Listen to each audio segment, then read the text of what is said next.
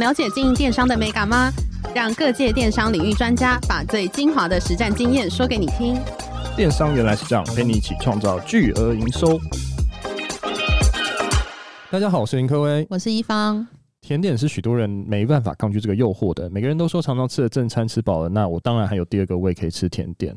那今天很高兴邀请到四度获选为金马奖唯一指定甜点的伴手礼品牌起司公爵的创办人 James 来到现场来跟我们分享甜点电商的经营理念。我们欢迎他。大家好，我是起司公爵 James。哎，那我想要请 James 介绍一下起司公爵还有自己的背景。好的，我在进起司公爵开始服务，就是开始创立这间公司以前。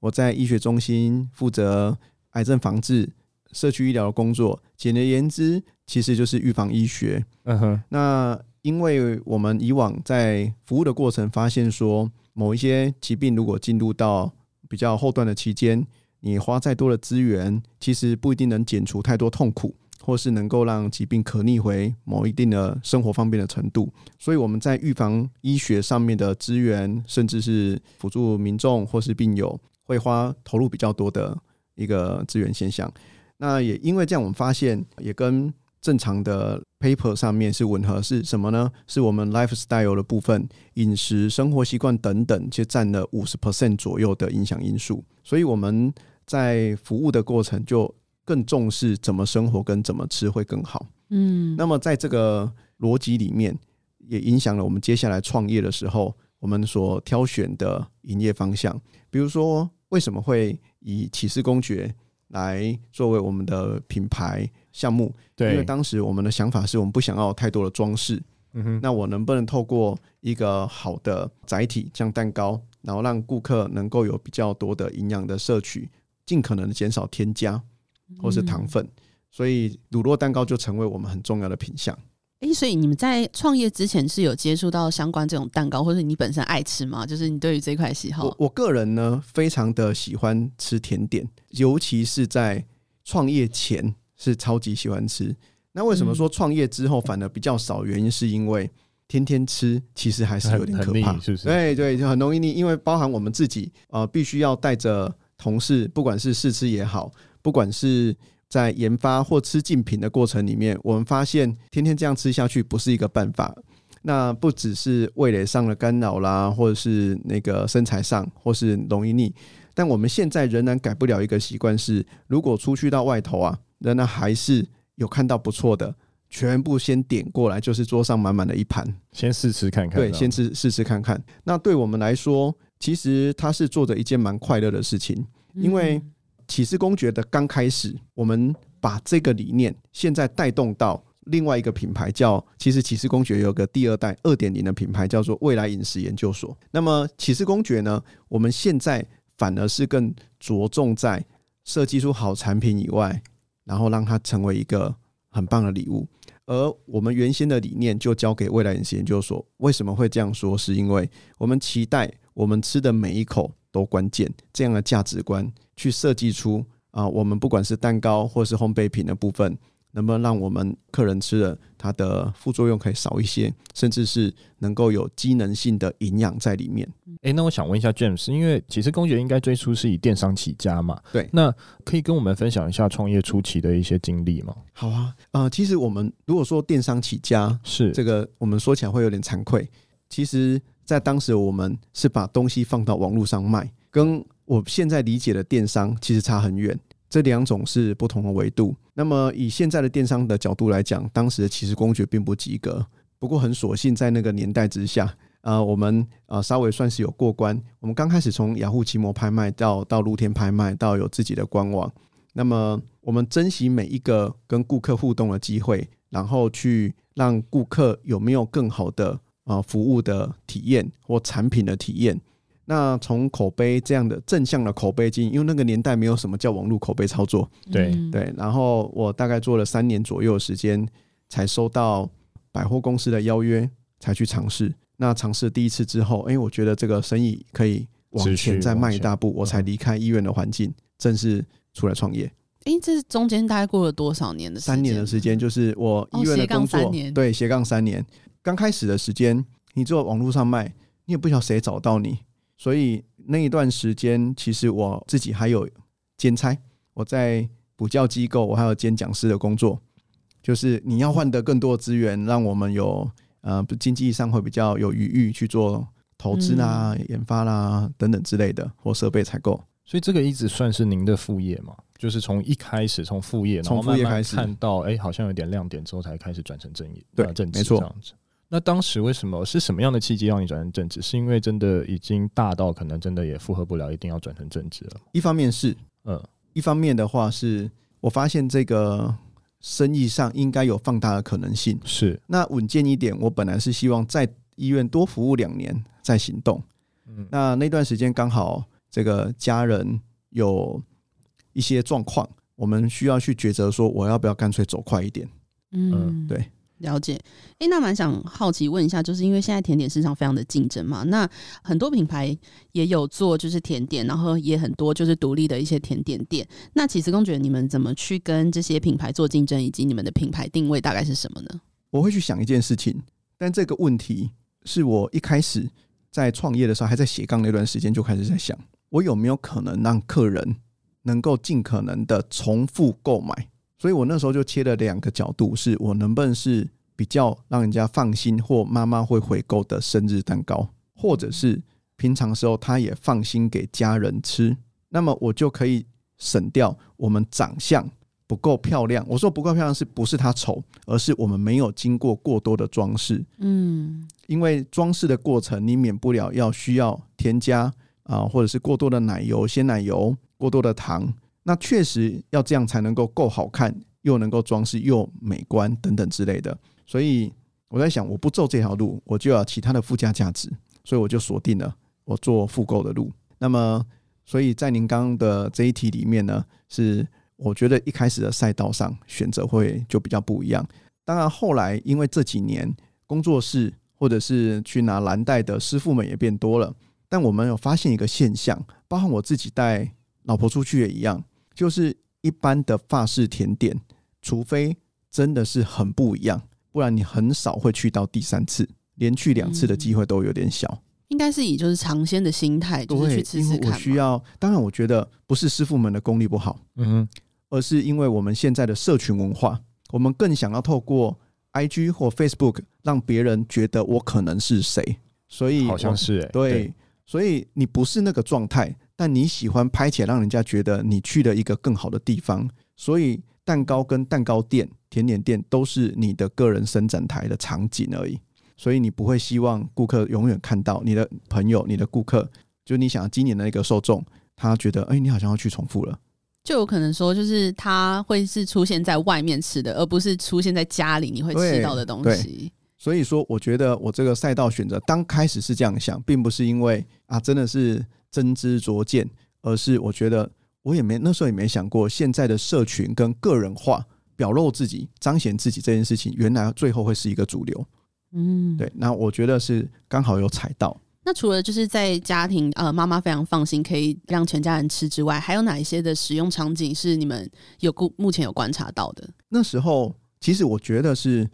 我那时候的时空背景跟我的在医院里面的专业知识，我们很清楚，油跟糖根本不能吃那么多。嗯嗯，但没想到接下来它就变成主流，尤其在过去这十年越来越是。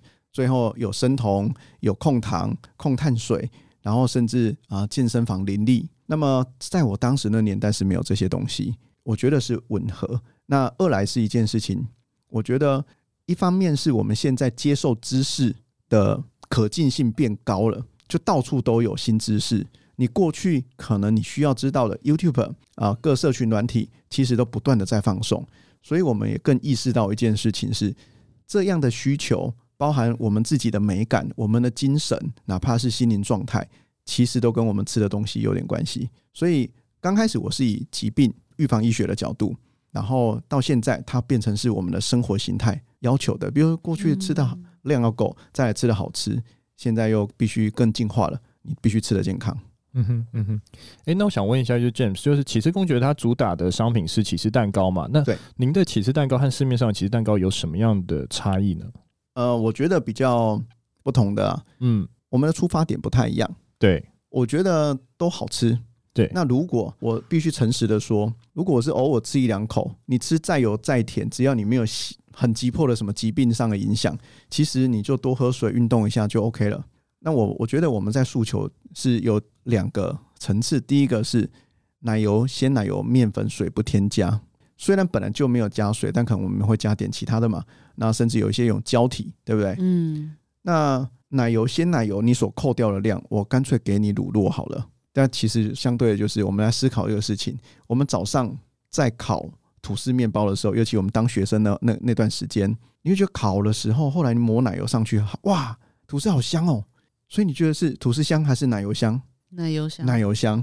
所以呢，我们平常在排队现烤什么什么蛋糕的时候，你觉得你闻到的香气会是什么？一部分是糖的香味，对，一部分是奶油的香味。那你去想想看，你现在拿一块乳酪去烤，它会真的让你远远闻到那么香吗？不会。所以我就在想这个事情是，我要用什么方式可以让奶油、鲜奶油不添加，它不会一入口就觉得特别的香浓。但是我来做的是一件事，我能够让你一整个蛋糕吃完之后，你不腻口，你身体是舒服的。所以我追求的是中段跟后段的表现。哇，真听起来很想要吃吃看，就是这样子的一个起司蛋糕。我今天应该带来才对，咱们边吃边录。对，好，那也想问，就是你们过去到现在有用什么样的一个行销方式去增加品牌的一些知名度吗？例如说网红行销啊这些等等的。其实这些部分呢、啊，以现在的商业环境里面，多少我们大家都会接触。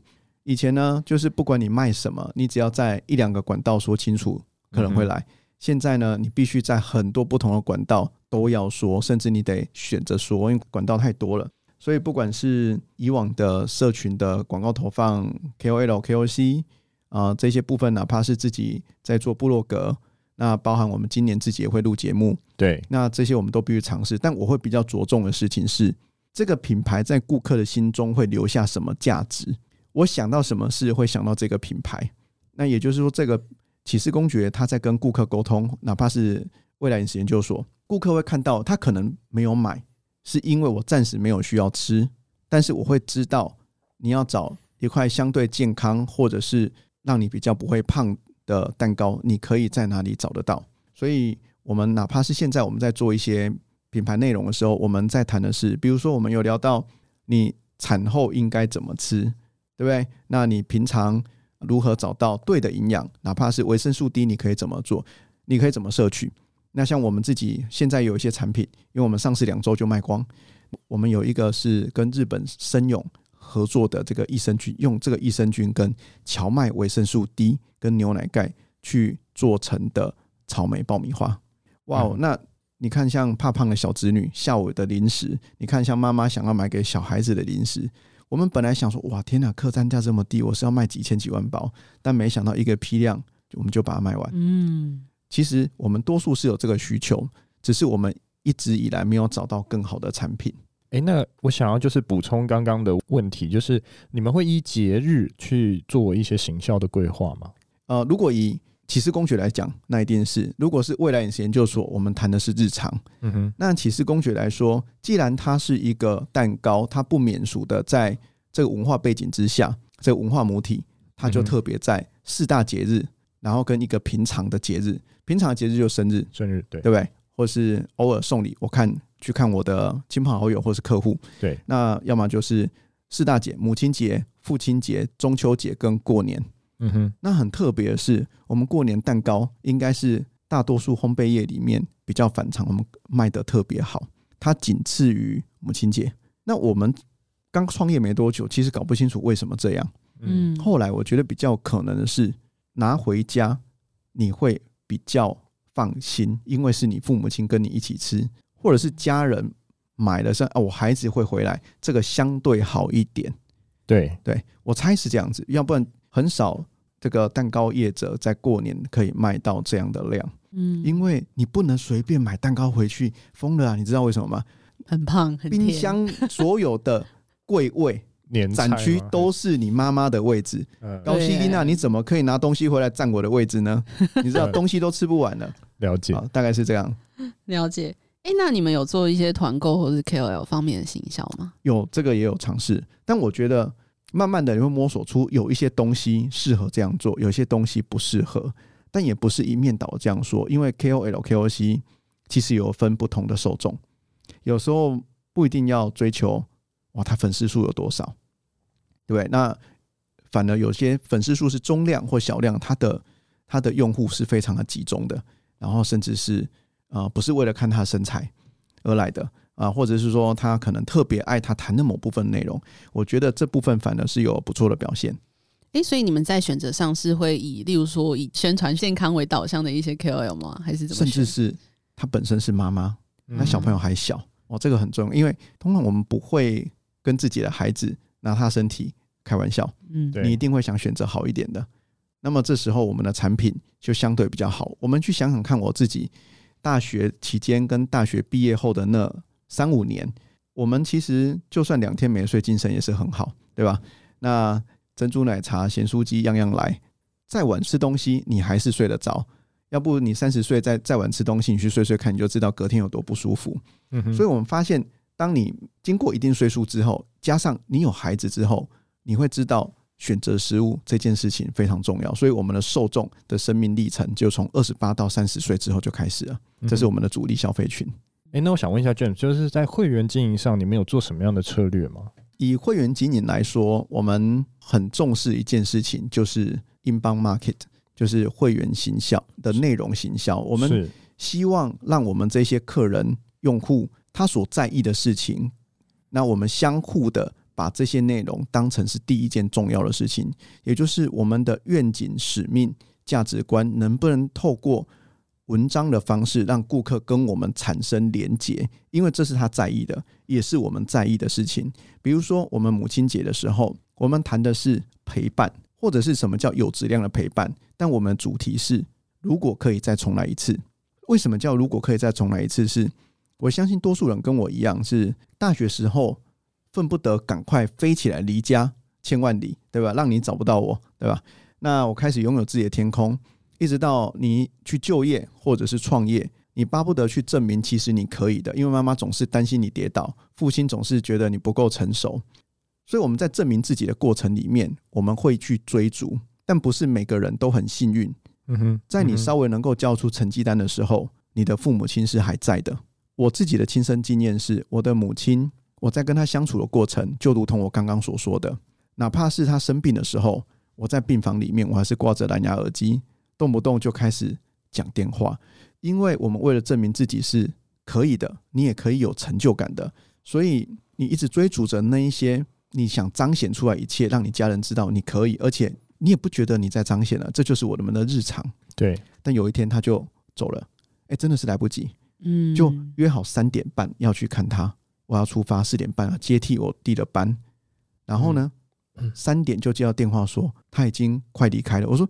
哎这刚刚不是才讲电话吗？刚刚、嗯、不是在活蹦乱跳吗？嗯、对吧？那就是因为 PO A 那个叫做，就是我们打化疗药的时候要留一根外流管，然后要换地方，结果因为长期做化疗，那个血管脆化了，所以从脖子静脉打进去，整个血管破裂，所以来不及止住血，根本止不住，然后就人就走了，就五分钟的时间。嗯、那突然间我才发现一件事情是。这个规矩不是像我想象的那样的方式在运转。对，就我们想要去珍惜，想要去让你的家人知道你可以的这个过程里面，其实他不一定能够参与到你的最后一幕。所以我就常常在想一件事情：如果我真的可以再重来一次，我可以怎么样跟他静下来，好好吃一碗面，一碗面就好。我可以真心的去听他真的想说什么。通常啊，哎，你要不要这么累？你回医院上班好了。对不对？嗯、去找份工作好了，干嘛创业弄成这样？心态爱狗，对不对？吃饭最重要，爱困民爱我搞。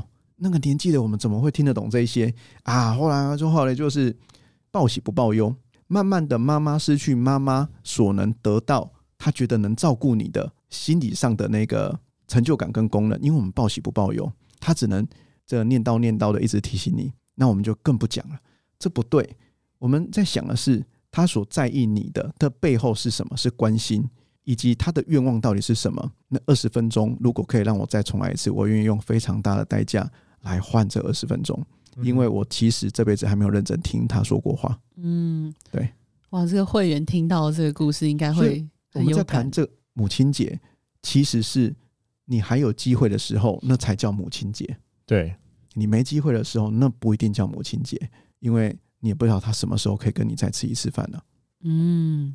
哎、欸，那刚刚有提到说你们也有想经营频道的一些规划吗？那你们也是类似以这样子比较软性的方式去包装吗？会有几个不同诉求，像我刚刚提到的是我们其中一个去经营内容的方式。那比如说营养的内容啊、呃，现在最新科技的一些食品机能的内容，或者是如何生活。像我们在疫情期间就跟金圣宇、台湾茶或林三义啊，他的毛笔，我们在谈一件事情，就是如何让心静下来。喝一杯茶，写几行字，哪怕是跟自己对话，喝杯茶配合适的甜点。其实我们很少在这个繁忙的工作日常里面去静下来去想，你自己真的喜欢什么，你要什么。我记得前一几天，我跟一位好朋友啊在聊行销内容的时候，他就见面就一句话：James，你想想看，你过去你让你印象最深刻，你去玩过的地方。你最喜欢的是什么？然后最近这三年最快乐的一件事是什么？诶，我想不起来，诶，我想不起来，我到底去过什么地方玩？然后最快乐的是什么？虽然我每天都感觉也没有悲伤，也没有不开心。那我们在追逐让我们有成就感的事情，但我们真的留下跟家人最快乐的那个印象，其实你没有特别有记忆点，你觉得就不悲伤也没有不好，每天好像也都还不错。对，所以到底我们为什么而活？所以我在想这个事情是，我们更想在这个时代上跟我们的受众去谈，不是只有身体健不健康，我们心灵的那个富足，以及给自己一个空间的对话，其实是同等的重要。嗯，那它就超越了我们原本在讲蛋糕或饮食的这个范畴了。但我觉得它其实是一体的。了解。那我还是想问一下 James，就是如果说这样看起来，怎么样去提升回购率呢？我觉得回购率哈，应该分为两大结构。是，实际上我们先假设一件事情，产品还 OK，就是你的顾客喜欢你的，本来就要回购这群人，所以才会有进入到如何提升回购。那如何提升回购？我觉得多数行销工具所谈的就是，比如说 coupon 券，对吧？然后或者是。某一些行销管道，让你的客人更可以关注到你。那你能够关注到你，跟回购券都没有包含的另外一个议题，他有没有更喜欢你？有没有更信任你？所以我刚刚才会提到，我们自己，我们是真的从心而出的去喜欢谈那些跟销售无关的事情。为什么呢？曾经有一位老师跟我讲过很关键的一句话，他说：“越不具有商业目的。”的内容其实越具有商业价值。嗯，同意。比如说，其实我就是为了分享而分享，其实我就是为了认同而认同，因为我喜欢你的这些内容，你的价值观跟我相近，你的愿景、你的使命的方式是我能接受而喜欢的。那么，就算我现在没有买你的商品，我也仍然能够为你推荐。我知道那是好的。比如说，我乱讲一个，假设。我举个例子啊，不知道能不能带到其他品牌，比如说绿藤生机的理念愿景。嗯、那假设我的肤质不适合用绿藤生机的清洁或保养品，但我认同它的内容，我就会在其他更适合可以使用的人或家人亲友面前告诉跟他分享绿藤生机有多好。对，对不对？一样的道理。比如说，就像我们有部分的同事很喜欢分享 Apple 的最新的产品资讯有多好，就算他没有买最新一代的，他还是会分享。那这样一样的道理是，我们在看自己的品牌也是一样的。在我们在关注更好的品牌，而我们自己的这一步应该会是什么？我们有没有办法让我们的顾客愿意去分享我们的价值观？也就是说，针对我们的新客，能不能让顾客来买我商品？能不能让我们的旧客或者是潜在顾客传我美名？然后再进一步的，因为复购过了，能不能留下企业跟他之间的信物？哪怕是一个小礼品。哪怕是他觉得值得留下来的包装盒，哪怕是只有卡片上的一句话，嗯，所以我们现在在客人的，我们现在有推出一些生日的星座蛋糕，再进化变成日常都有星座的，每个星座不同的时间都有一句话，是我们真心的把我们想要传达的心意送给我们所在乎的那个人。我觉得，因为这样子，蛋糕也才会有价值，嗯，那这也是我们在经营的日常，也是内容，内容其实就是愿景。有星座的蛋糕其实蛮酷的，就是把你的星座印在上面，然后几个小雨这样子。对，那个其实是我们想跟对方沟通的一句话。比如说，呃，我们想跟摩羯座的好朋友聊聊，其实我知道你在工作上很坚持，但偶尔记得静下来，好好自己喝杯茶。那我们想跟水瓶座的朋友说，嗯，沟通的，想跟狮子座沟通的，处女座沟通，其实就是祝福与关心。但我们透过蛋糕的载体跟图像，只是把我们的祝福送到。所以，其实我们这个价值观上面是重视每一份纯真的心意，然后我们希望让所有的美丽心意啊，美丽实现。其实我们在做就这么简单的启示公爵，就把这个东西做好。诶，那当时为什么会有这样子的一个起心动念来做一个所谓的星座，或是做这样子一个小巧思的一个行销？我举例，嗯，会让我们做这件事情是。诶、欸，我跟太太的一个相处互动，因为我们算是都不是很很常把赞美啊、把爱挂在嘴巴上面。然后呢，我在想，明他说我不太在意什么节日，对吧？他说记不得。我想，真的吗？可能明明刚在一起的时候他都记得，你知道吧？嗯。那但我有一个机会啊，看到有一位前辈分享一句话，就是叫情感账户，大家应该都知道这个名词。就我们要怎么样去存？那么这件事情就要看有没有这样的场景。我们又把关系经营里面再带入商业的知识好了。其实我觉得每一个节日就是在创造场景，让你能够去表达这件事。如果节日或者是我创造了生日的星座蛋糕，再把生日拿掉，变成我各个星座我都可以创造场景，让你能够表达你对他的祝福或关心。我觉得。以现在我们的工商社会冲冲冲的一个时代，可以有点像是及时雨。其实，也许他很孤独，也许他的奋斗，他背后有他个人必须完成的目标。但是，好久没有人有听到他的声音。就像我相信我的老婆跟我，我们都在为家庭的努力，但忙碌的过程，我其实也忘记倾听他的心声。他也其实需要被关注。对，所以我从这个想法里面去想，星座其实。不过是创造一个场景，让你尽可能的跟对方告诉他你打气，或者是你关心着他。嗯，哇，那我们也知道，就是呃，起司公爵在去年的时候也有入选，就是台湾百大的一个伴手礼嘛，而且还连续四年被推荐这个金马奖指定伴手礼。那想要问，就是你们在异业合作上面是怎么样去合作，以及就是诶，参加这些奖项有什么样的方式吗？其实台湾百大伴手礼。其实是我们算无心插柳，我们刚好接到有这个活动，是，然后就想说，好，那我们来试试看，因为也很久没有去参加比赛了，因为想说我们算是蛋糕甜点业的老将啊，因为跟去这样也不好意思，你知道吗？那我想说，好吧，那既然很久都没接触，就好像偶尔我们投投一下自己的履历表，试试看战力还在不在，OK，然后这样当然是评审肯定了，然后大家不嫌弃，让我们有机会。可以跟这个奖结缘。那至于说金马奖，那时候其实我很感谢当时的苏丽美老师。我接到这个案子的时候，他叫我们提品。其实我其实并不清楚我得怎么做，嗯，因为多数的品牌就是把金马奖的黑色的 logo、金色码头、黑色底 logo 印在自己的产品上，嗯，不管你是卖什么的，大概都这样。但我觉得，其实金马奖是一个很好让你跟你的用户沟通。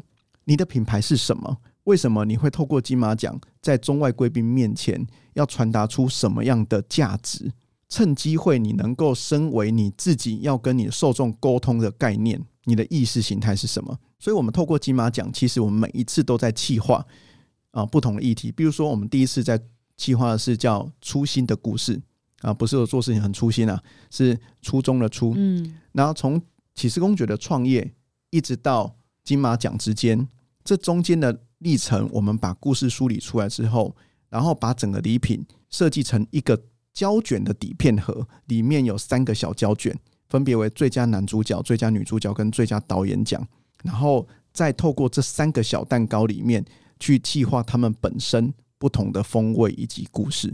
那这里面又包含了骑士公爵当时有很重要的三个核心理念，叫纯粹、土地、永续。纯粹的食材。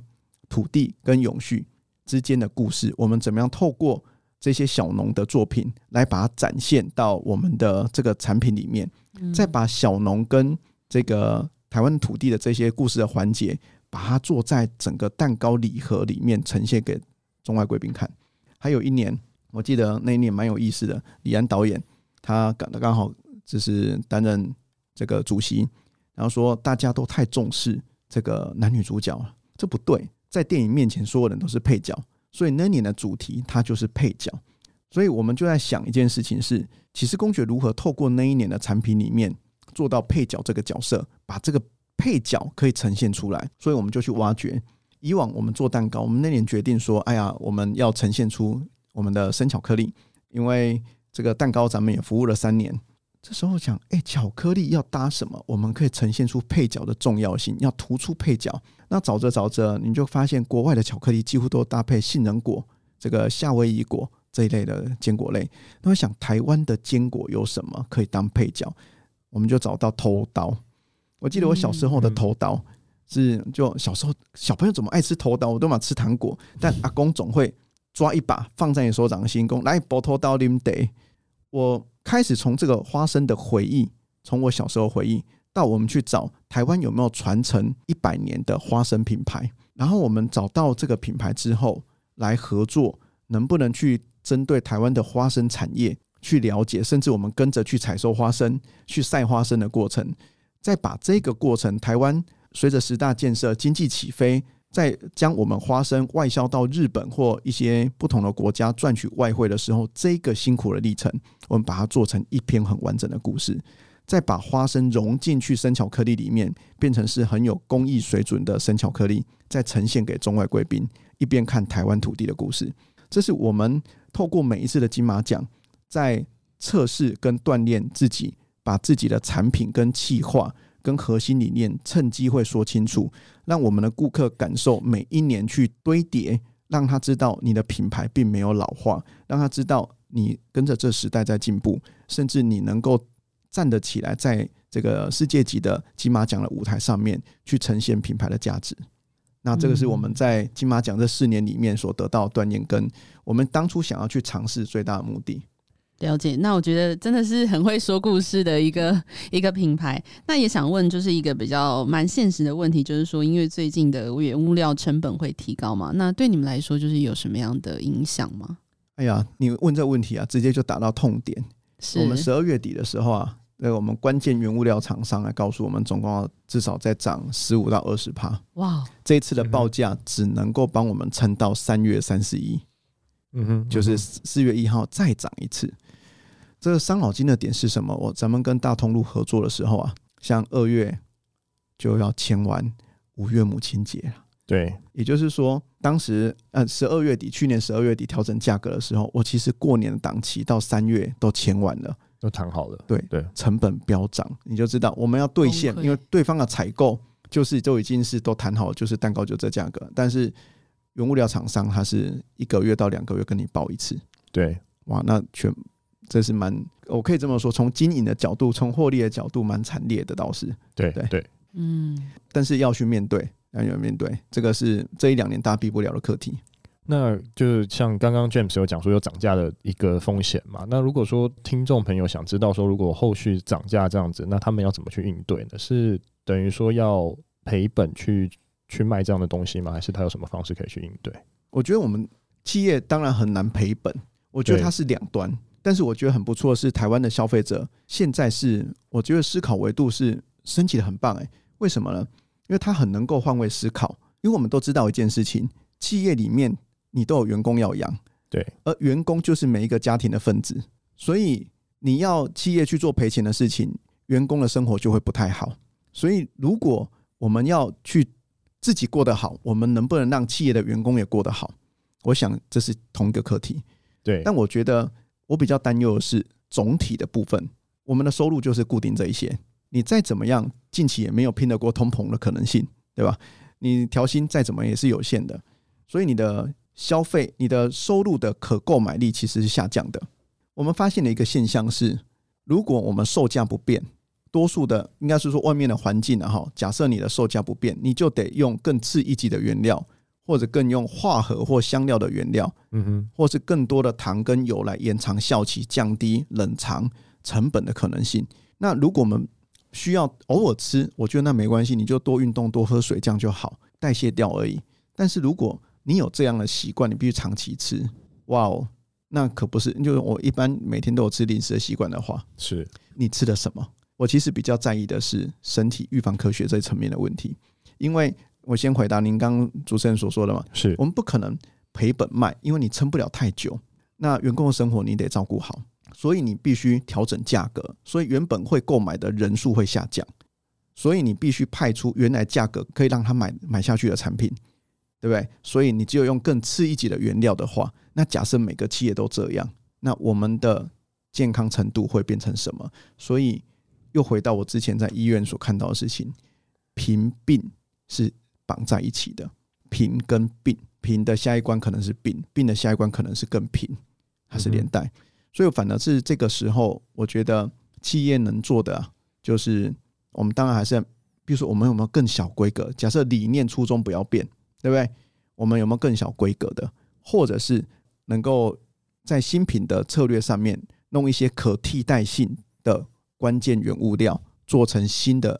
稍微小一点点，或变成临时化的东西，嗯，因为它所纪念性的当礼物的采购频率可能会减少。那第二件事情是，我们这段期间，如果呃你真的得克制不了，你得多做一些零食上或点心上的选择的话，我觉得还蛮在意的是，倒不如我们就可以多吃蔬果，嗯，啊其实对咱们客人的身体会好一点呢。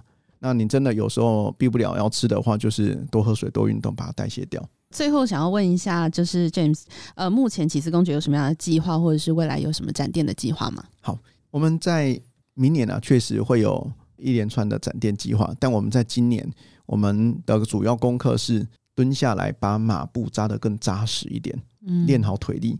呃，我们的会员计划、会员升级计划，呃，还有包含我们今年会签场。还有包含我们今年我们要培育未来的主干，就是我们的团队的中高阶的主力干部。所以，我们今年反正在教育训练，然后硬体、软体相关的设施的升级，还有包含我们在用户跟顾客关系管理上面会琢磨很多。所以，我会把这几个关键的部分做好。那二来的话，是我们有一些。呃，机能性的产品就是比较偏向刚需、日常你会你会吃得到的产品群是会出来。那也就是说，我们除了原本骑士公爵的礼品型蛋糕的产品，那在未来饮食研究所，像未来吐司系列啊、优格优酪乳系列啊，甚至是那个比较像是酱的系列，都是以机能化的方式来跟顾客互动。我们会希望让顾客的每一天都能够有骑士公爵的照顾，那让我们的产品力、研发力，甚至是我们的内容，能够跟顾客做更紧密的互动。非常期待未来的发展。好，谢谢。今天非常高兴邀请到启示公爵的创办人 James 来到现场来跟我们分享品牌创立以及行销的经验。我们谢谢他，谢谢，谢谢大家。好，谢谢大家，谢谢主持人，谢谢，谢谢，好，拜拜。